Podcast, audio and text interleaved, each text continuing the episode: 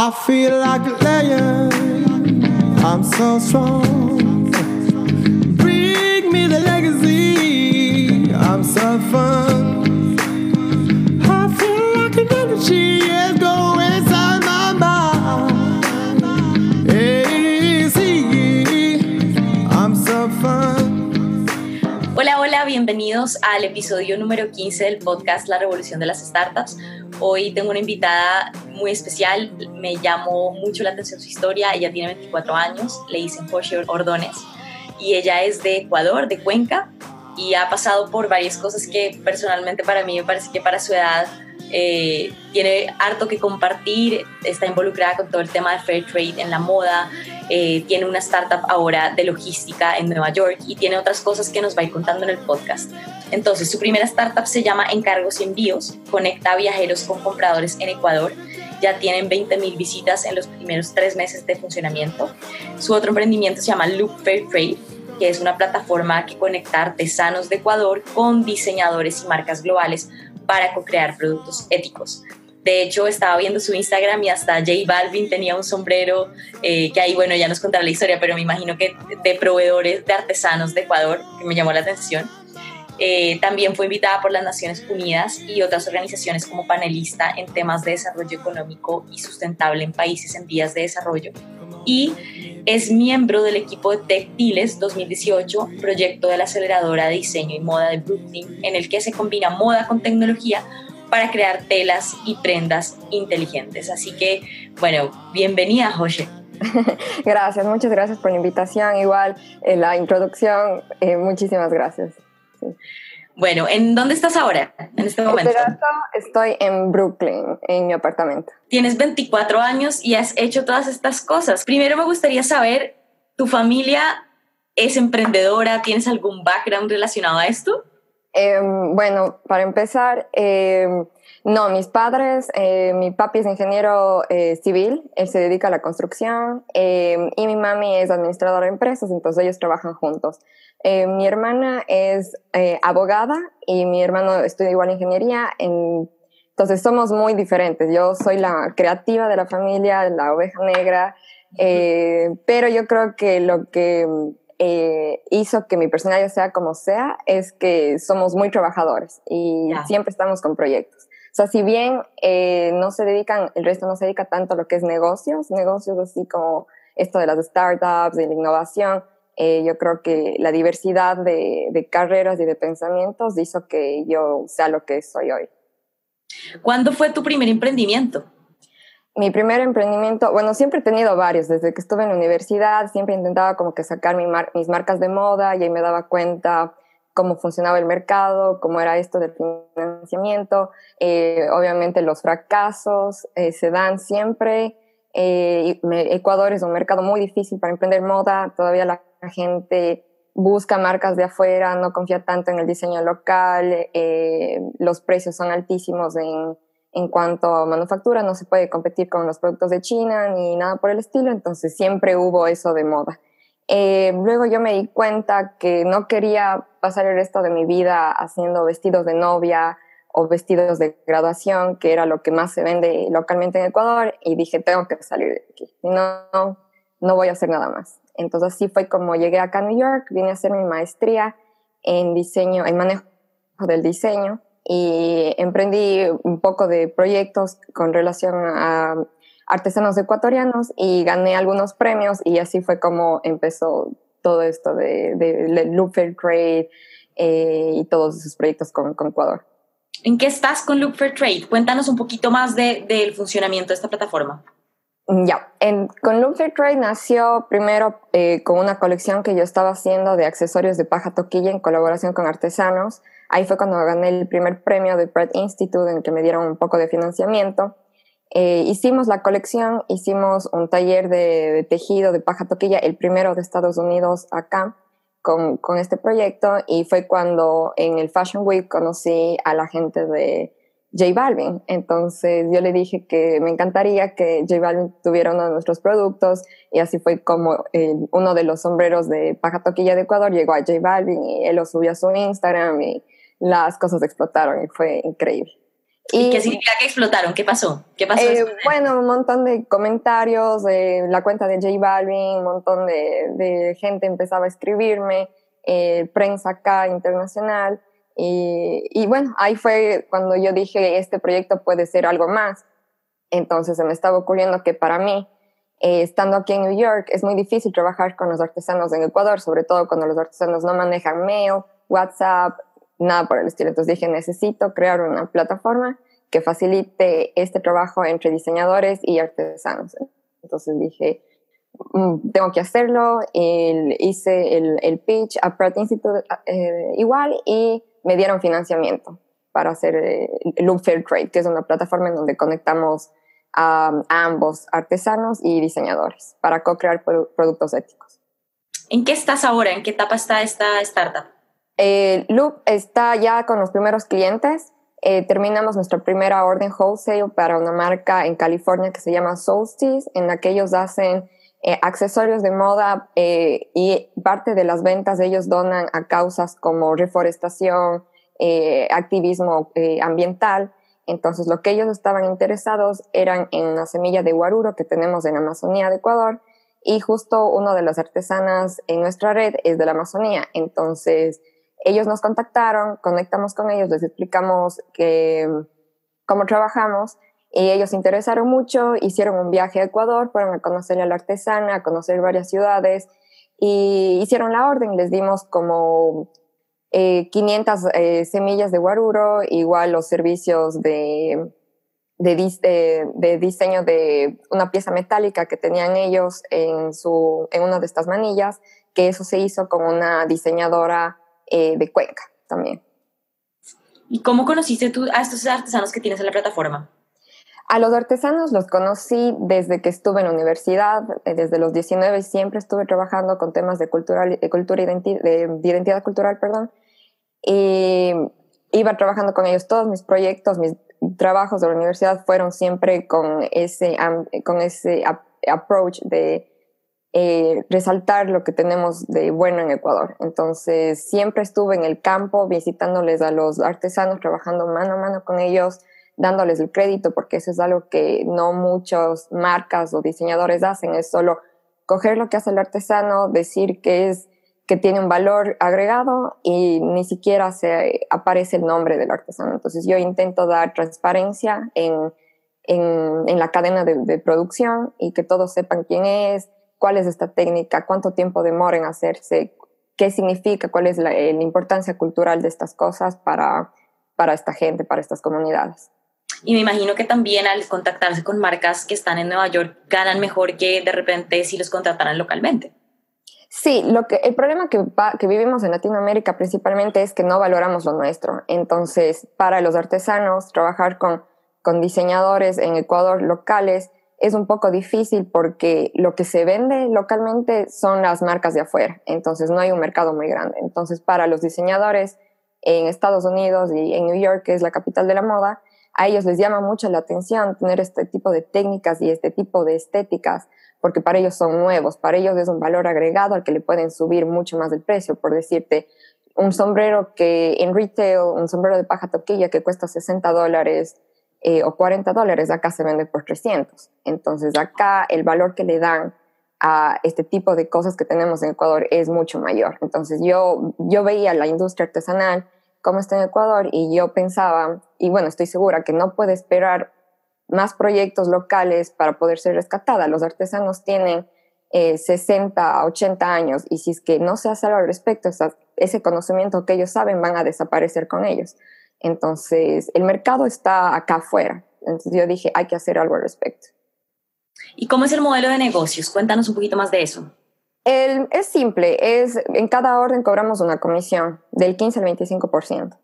Nos encargamos, la comisión depende de cuál es el rol que nosotros eh, tomamos. Si es solo conectarle al artesano con la marca, el, el precio disminuye, pero si nosotros nos encargamos de la producción, eh, exportación, eh, todos esos, papeleos, el manejo del proyecto, ver la calidad, eh, ser como que el mediador, entre los artesanos y los diseñadores, porque muchas veces no hablan el mismo idioma, entonces ahí va, se va incrementando la comisión. Ok. ¿Y tú cómo haces para contactar del otro lado con, los, con, las, con estas marcas? ¿Cómo les has conocido? ¿Cuál es el acercamiento que tienes a ellas? ¿Cómo te ha ido haciendo este contacto?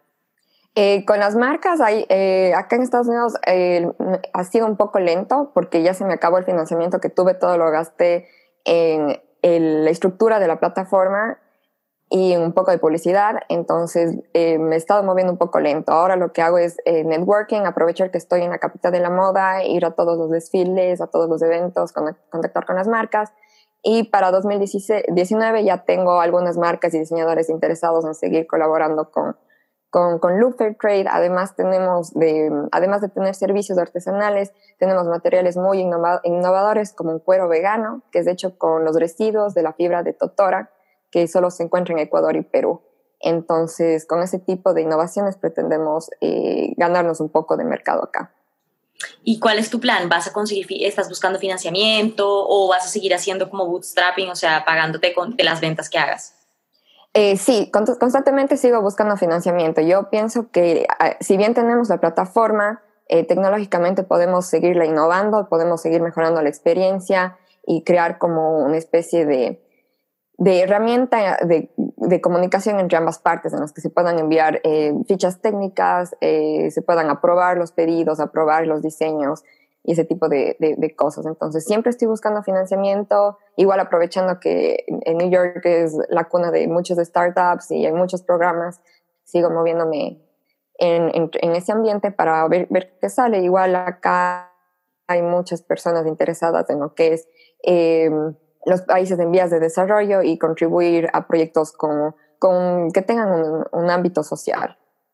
¿Te metiste en esto sola o tienes cofundador o cofundadora? Eh, en Luther Trade fue, eh, me ayudaron mucho mis compañeras de, de, de, maestría, todas eran asiáticas, de Tailandia, eh, China, y me ayudaron, les interesó, todas ellas estaban de cierta manera conectadas con la moda y, me ayudaron hasta cierto punto, pero desde ahora estoy sola. Eh, lo que ha hecho que mm, sigamos moviéndonos ha sido eh, mis colegas en Ecuador, los diseñadores que me ayudan a, a, a contactar con los artesanos cuando, por ejemplo, por ejemplo eh, no, no, responden rápido un email o un mensaje, ellos les llaman o les van a ver, les hacen visitas. Igual mi familia para el tema de logística ha sido mi mayor apoyo. ¿Qué ha sido lo mejor y qué ha sido lo más complicado de estar allá emprendiendo? Eh, lo mejor ha sido que eh, por el tema, el contexto social y político que se vive acá, hay mucho apoyo a las de startups fundadas por mujeres y latinas. Entonces ya tengo dos puntos a favor ahí. Eh, sí. segundo es el, el, aspecto cultural que tiene el, el, proyecto, es, trata sobre el patrimonio cultural de un país, se, se, lo está promoviendo y acá está la UNESCO, así fue como llegué a las Naciones Unidas. Eh, me invitaron para que justamente hable de cómo eh, la moda es una alternativa de desarrollo económico y social para comunidades eh, y países en vías de desarrollo. entonces hay mucho apoyo por ese lado. el lado malo es que el, la industria siempre quiere reducir costos. Entonces, al trabajar con cosas que son hechas a mano, es muy difícil reducir costos. Entonces, perder un cliente solo porque sus valores no están en apoyar a una comunidad, sino en el precio final del producto ha sido eh, principalmente uno de, los obstáculos. Igual como la competencia no es tanto porque no hay muchas eh, personas que se dediquen a esto, y no hay ningún otro proyecto que le, tenga tan un enfoque eh, a la tecnología como este. O sea, la idea es construir una plataforma digital que, sea muy automatizada y las otras organizaciones que trabajan en este tipo de, industria son más non-profits y son más eh, como... Eh, es un proceso más orgánico que ellos hacen, no, no, no incluyen tanto la tecnología. Y ya que tocaste el tema de Naciones Unidas, ¿Esto, esta, ¿Esto ya pasó? ¿Esta instancia ya pasó o todavía está por pasar? ¿Cómo, cómo está eso, esa invitación? Ah, eh, ya fue. Fue em, una conferencia que ellos hacen todos los años sobre eh, desarrollo social. Entonces tocan varios temas como entre, entre género, entre proyectos económicos, políticas públicas, y yo fui la única que llegó a hablar a la gente de las Naciones Unidas sobre moda. Entonces, el rato que yo les dije que yo voy a hablar sobre moda, se quedaron como que creo que la chica no sabe dónde está y como que no entendían. Y me dijeron que fue la primera vez que alguien les decía que la moda es una alternativa de desarrollo económico y social. Y eso fue increíble para mí. Bueno, háblanos un poquito de eso, o sea, cuáles son esos pilares, cómo, cómo eso sucede, cómo puede, porque, porque lo digo, porque en Ecuador, Ecuador no solamente es el único país, sino está Colombia, está Chile, está todos estos países de Latinoamérica tienen un montón de artesanías, de trabajo local que pasa lo mismo, que es subestimado el valor, etcétera. ¿Qué es eso que tiene que pasar? O sea, ¿cómo, ¿cómo lo ves desde afuera? ¿Cuáles son esos puntos que se tienen que conectar para que efectivamente la moda sea un impulsor de desarrollo sostenible? Claro, exacto. Sí, en México y todos los países que tú mencionas, nosotros como Ecuador estamos atrás, nos quedamos atrás y yo creo que también es, es parte de, el problema es de cómo nos movemos como sociedad y a dónde decidimos apoyar. Eh, yo creo que parte de las soluciones para eh, poder em, sobrellevar este problema es, eh, yo creo, viene desde el gobierno, desde los incentivos, las los campañas de, de, educación que se hace a la gente. Yo creo que, bueno, sin, sin embargo, el Ecuador sí ha estado haciendo algunas cosas, yo creo que se puede hacer más. Eh, otra de las cosas que, se, que de lo que yo hablaba en esta charla es de que la moda, si lo vemos desde una perspectiva más grande, es una de las industrias más grandes, es una de las industrias que más contamina, eh, que más produce y, nunca le hemos visto como una alternativa de desarrollo económico. Entonces, por ejemplo, en Ecuador tenemos un problema de que suben los impuestos para que la gente consume el producto local, pero como nosotros no tenemos tecnología y materia prima para producir moda, nuestros costos de producción se incrementan. Entonces yo creo que revisar esas políticas públicas para que eh, sean mejor para la producción nacional y no, no sean como un, obstáculo. Eh, aparte de eso, yo creo que la promoción internacional del producto local va a ser importante. O sea, eh, hay un mercado global mucho más grande y, no solo tenemos que pensar localmente, sino llevar lo que se produce eh, afuera del país.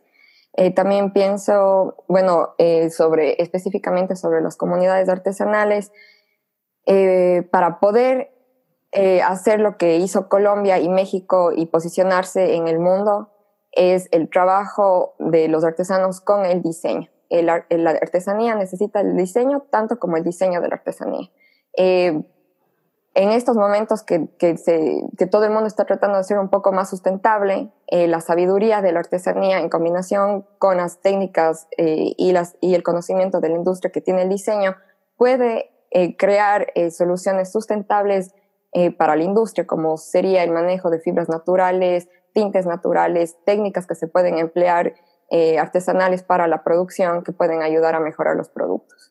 Y ahí todo el mundo gana, gana el diseñador local, gana el artesano y se sigue utilizando el patrimonio cultural, se sigue eh, dando eh, ingresos económicos a estas familias que dependen de, este tipo de cosas. ¿Y qué pasó después de esa conferencia? ¿Te abrió otras puertas? ¿Fue plataforma? ¿Cómo fue eso?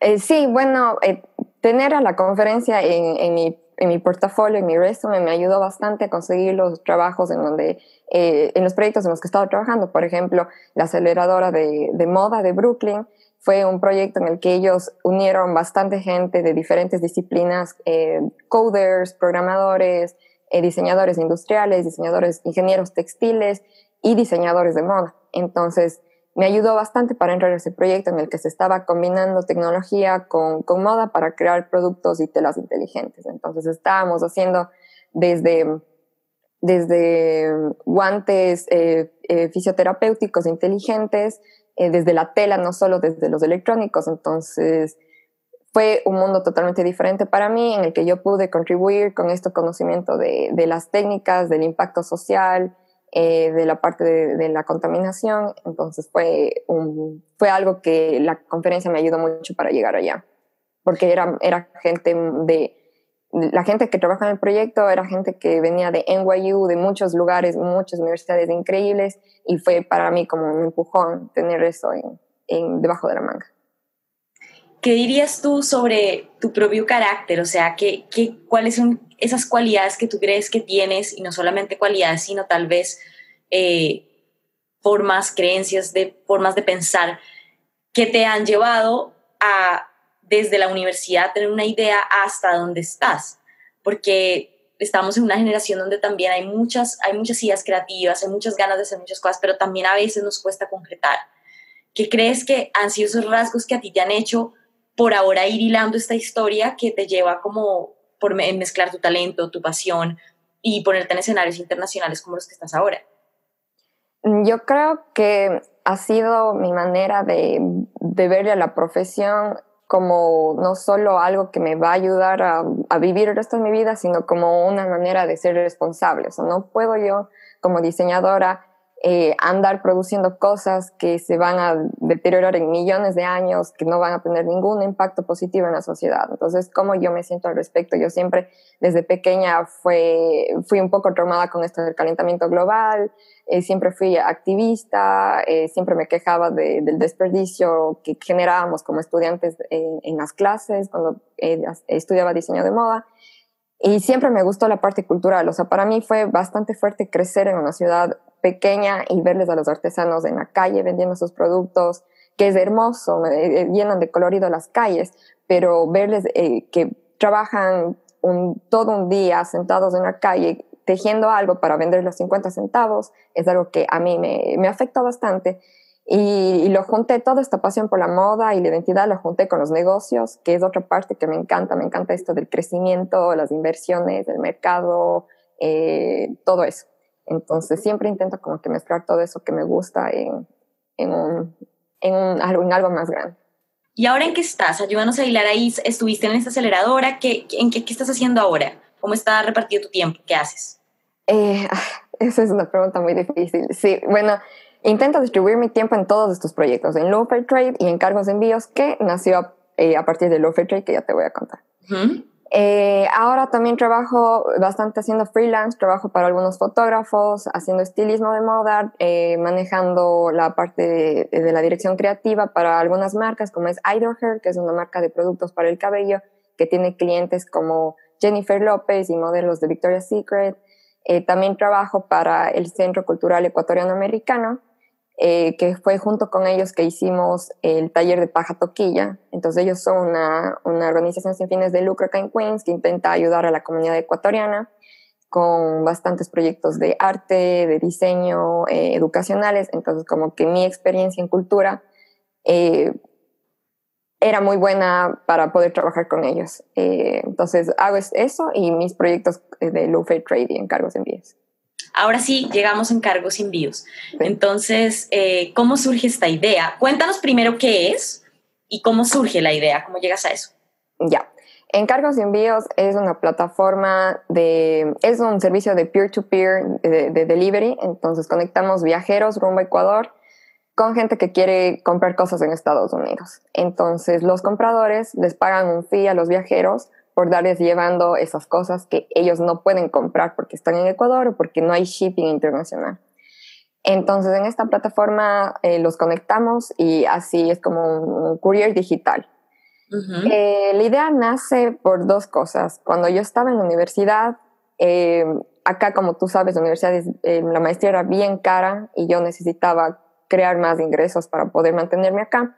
Entonces empecé a hacer viajes a Ecuador cada, cada tres meses haciendo encargos. O sea, yo conseguía a los compradores por social media o mis amigas les decían a otras personas y yo llenaba mis maletas de encargos y los llevaba a Ecuador. Yo hacía, eh, llegué a hacer hasta 1.500 dólares por cada viaje. Entonces así pagaba mi pasaje, que ya me salía gratis por, por las millas de tanto viajar, y, y el resto me lo quedaba para yo mantenerme acá en Estados Unidos.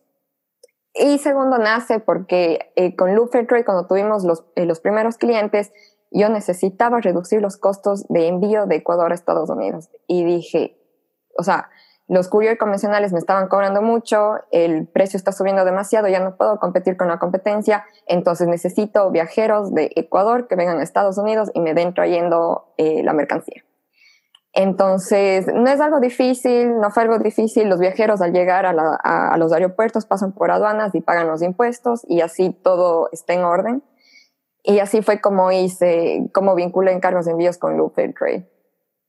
Ok, una cosa que de hecho me pasó a mí, y yo hice entré a una plataforma de esas cuando hice un viaje a Colombia, y que me lo preguntaron también cuando en, acá en el equipo, cuando les conté que iba a hablar contigo, es cómo es el tema de la confianza, porque de repente a mí me pasó como viajera que yo puse mi maleta y de repente decía, no, te encargo, no sé, 10 paquetes de café. Y decía, pues ya, ¿cómo, ¿cómo sé que no me van a meter algo que de repente me, me metan problemas? ¿Me entiendes? ¿Cómo, se, ¿Cómo ha sido esa parte de la confianza de lo que la persona va a llevar a Ecuador? Claro. Eh, bueno, este momento, eh, la tecnología que tenemos de estereorato y encargos y envíos, eh, la seguimos innovando para incrementar la confianza y la seguridad de los usuarios, pero por el momento nosotros hacemos una verificación de viajeros. Em, ellos nos envían sus datos, sus pasaportes y nosotros lo comprobamos con una base de datos. para los compradores, nos, para nosotros ofrecer seguridad a los viajeros, nosotros les decimos no reciban compras que no sean de tiendas como Amazon en las que cuando ellos reciben el paquete pueden verificar que no estuvo abierto, pueden tener el número de tracking y ver que no haya parado en ningún otro lugar y así ellos están seguros de que no hay nada más de lo que quedaron eh, con el comprador. Entonces también aparte aquí en Estados Unidos Amazon tiene sus Amazon Lockers, entonces si vos ves que un comprador se ve sospechoso, le dices envíame un Amazon Locker para irlo a retirar, entonces ya sabes que ese paquete no pasó por las manos de nadie más.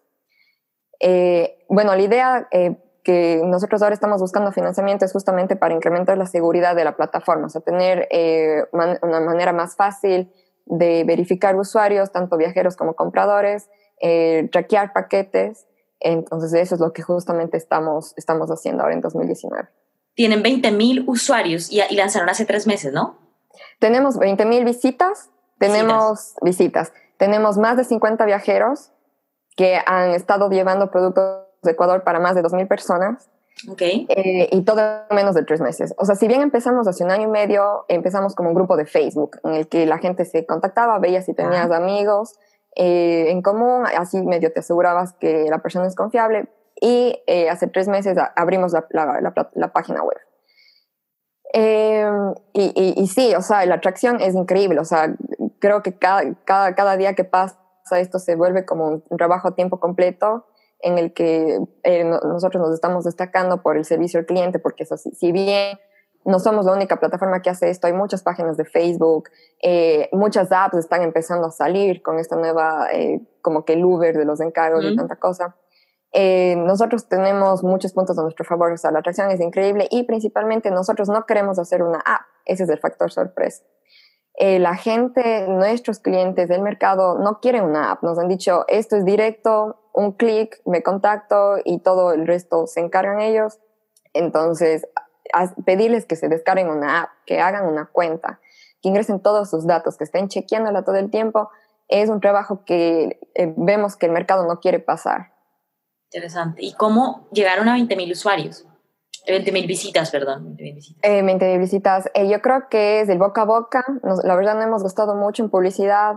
Eh, es que se mueve bien la página. O sea, hasta el momento, en este año y medio, nadie ha reportado un problema de que les hayan dado un paquete ilícito o se haya perdido. Se ha perdido, se perdió una maleta, pero la aerolínea devolvió y no, aparte de eso, no ha habido problemas. Entonces, es el boca a boca. O sea, la verdad, la gente con, la plataforma hace su trabajo, conecta viajeros con compradores, eh, las cosas llegan, todo bien, la gente está feliz y recomiendan a más gente. Hay un punto que tú, cuando dices nosotros, creo que te refieres a la persona con la que emprendiste. Y hay una cosa que me llamó la atención cuando leí la, reseña y es que eh, Juan Diego Palacio, que es la persona, tiene 21 años y que fue uno de los emprendedores con más éxito en Ecuador y a los 18 años recibió su primera inversión para crear la primera empresa de carga inalámbrica de América Latina. ¿Cómo se conocieron ustedes dos? Exacto, sí. Eh, fue eh, hace tres meses cuando, cuando ya lanzamos la página. Eh, yo a Juan Diego lo conocí en un evento de Kairos. que es como una plataforma que conecta emprendedores de todo el mundo acá. Entonces hicieron un evento en Wall Street y yo era parte de la, del network y Juan Diego igual, pero yo no sabía que, que Juan Diego existía, ni él sabía que yo existía. Entonces, al ser dos ecuatorianos, estábamos hablando como que, oh, hablas español. Y él dijo, sí, ¿y dónde eres? De Ecuador. Y vos también de Ecuador. Entonces fue como que, wow. Entonces yo le, yo le comenté justamente eh, sobre lo que estaba haciendo y me dijo, me interesa, me interesa. Y él es la parte tecnológica. Yo soy más diseño, soy más eh, diseñadora de experiencias, eh, la parte cultural, la parte conceptual, y él, es, él trae ese, aspecto tecnológico que yo estaba necesitando para eh, darle con más fuerza en cargos y envíos.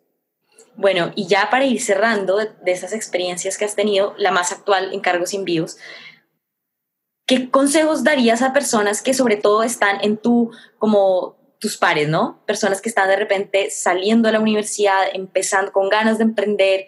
¿Qué cosas replicarías si tú volvieras a empezar y que también quieres compartir con personas como tú? Ya, yo creo que lo que volviera a repetir, si es que regreso en el tiempo, es aprovechar todas las oportunidades que tenemos. Eh, nosotros cuando estamos recién entrando a la universidad solo queremos fiesta y estar con los amigos y nos perdemos de muchas cosas que las universidades ofrecen. Las universidades siempre están haciendo proyectos eh, de, cosas, pero lo importante es buscarlos y no esperar que te lleguen. Entonces, eh, ir detrás de las oportunidades o, o, proponer las cosas y para que la gente te ayude, porque no puedes esperar que, que, te lleguen los proyectos y la inversión si vos no vas y preguntas por ellos. Eh, ese es mi primer consejo. El segundo es no perder el tiempo. Eh, yo veo, chuta, yo por ejemplo quisiera tener tanto tiempo como veo que las otras personas tienen para estarse tomando selfies y hacer tanta cosa en redes sociales. Yo creo que es importante saber en qué inviertes tu, tiempo y tu prioridad. Eh, poner claras tus prioridades. Eh, y, y, seguir buscando, o sea, no cansarte, o sea, siempre va a haber un momento en el que fracasas, de tu proyecto no sale, no conseguiste lo que necesitabas, pero yo creo que resistir eh, es un paso para llegar a, tener un poco de éxito. ¿Qué te ha hecho a ti resistir? ¿Qué hábitos tienes? Yo creo que son las ganas, eh, las ganas de, de, de, no quedarme en algo convencional, de, eh, también ha sido mi familia, o sea, es increíble cuando logro algo, ver el orgullo que causa en, en ellos. O sea, es, es, una motivación espectacular, es algo, no sé, es como adrenalina. Y yo creo que esa, esa es mi motivación, eh, tratar de hacer cosas diferentes, un impacto positivo, no solo pensando en mí. Por ejemplo, con Loop Trade, yo, yo siento que tengo una responsabilidad con los artesanos desde que yo yo llegué con idea del proyecto y les vi a la cara y les dije, yo voy a hacer algo para que sus negocios surjan. Y, o sea, es quedarse con ese momento, esa responsabilidad y saber que tal vez alguien dependa de vos es como eh, gasolina para seguir continuando.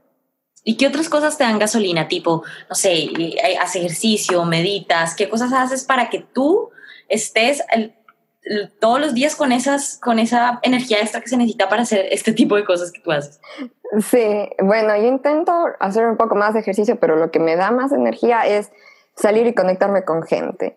Eh, voy a eventos, bueno, igual me gustan las fiestas, no es que paso todo el tiempo trabajando, me encantan los conciertos y el rato que, que, conectas con gente, eh, yo absorbo esa energía de las personas, absorbo su, su, conocimiento, sus experiencias, aprendo de ellos y es como que me da más ganas para seguir haciendo lo que, lo que yo hago. Entonces eso es lo que me encanta conectar, o sea, todas mis cosas vos vas a ver que se trata sobre conexiones, conectar diseñadores con artesanos, conectar viajeros, compradores, eso es algo que, que hago todo el tiempo, me encanta conectar con la gente y, y ver cómo se puede capitalizar esas conexiones.